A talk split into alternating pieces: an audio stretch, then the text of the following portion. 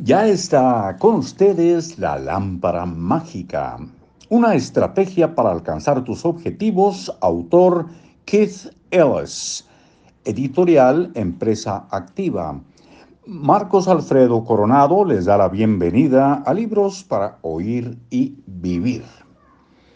Ahora elimina la palabra que conota emoción y repite tu deseo sin asomo de emoción observarás que carece de relieves.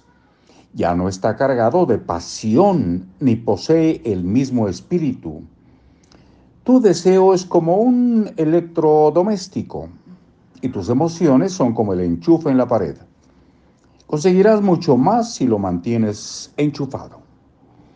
Cuando incluyes un factor emocional en tu deseo, tienes tendencia a trabajar más en ello, porque lo disfrutas más.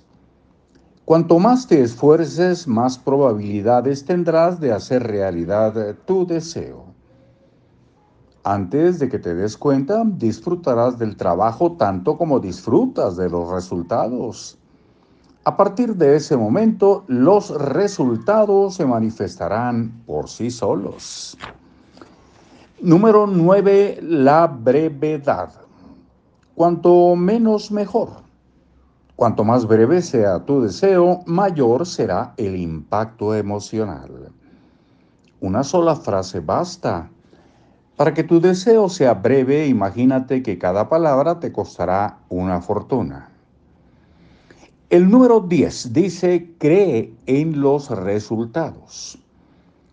¿Por qué el jardinero se tomaría el trabajo de plantar una semilla, regarla, fertilizarla y cuidarla?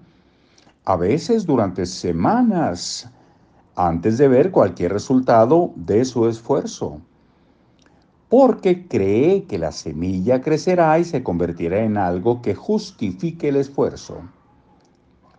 Quizás se convierta en una flor, en un fruto, en una verdura comestible.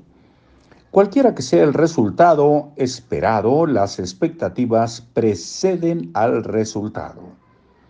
Los únicos jardines que cuidamos son aquellos en cuyo crecimiento creemos. Cuando formules un deseo, tienes que creer que tendrás éxito o no estarás dispuesto a realizar ese esfuerzo. Con la fe viene la acción. Con la acción vienen los resultados. Sin fe no hay ni, acción ni resultados. Sin fe no hay acción ni resultados. El número 11 emprende la acción de inmediato. El último paso para que tu deseo sea presentable es enviar a tu cerebro el mensaje más poderoso de todos, actuar ahora.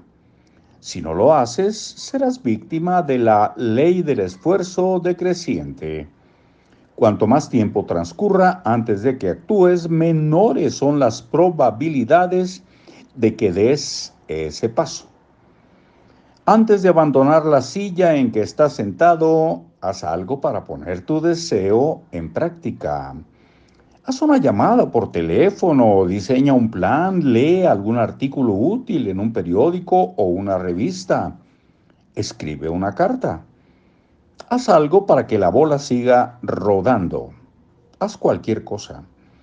Lo importante es emprender algún tipo de acción ahora antes de que pierdas el momento y con ello tus posibilidades de hacer de tu sueño una realidad. Hacemos la pausa acostumbrada por el día de hoy nos oímos muy pronto. Ojalá acudan a la cita puntuales. Hasta siempre.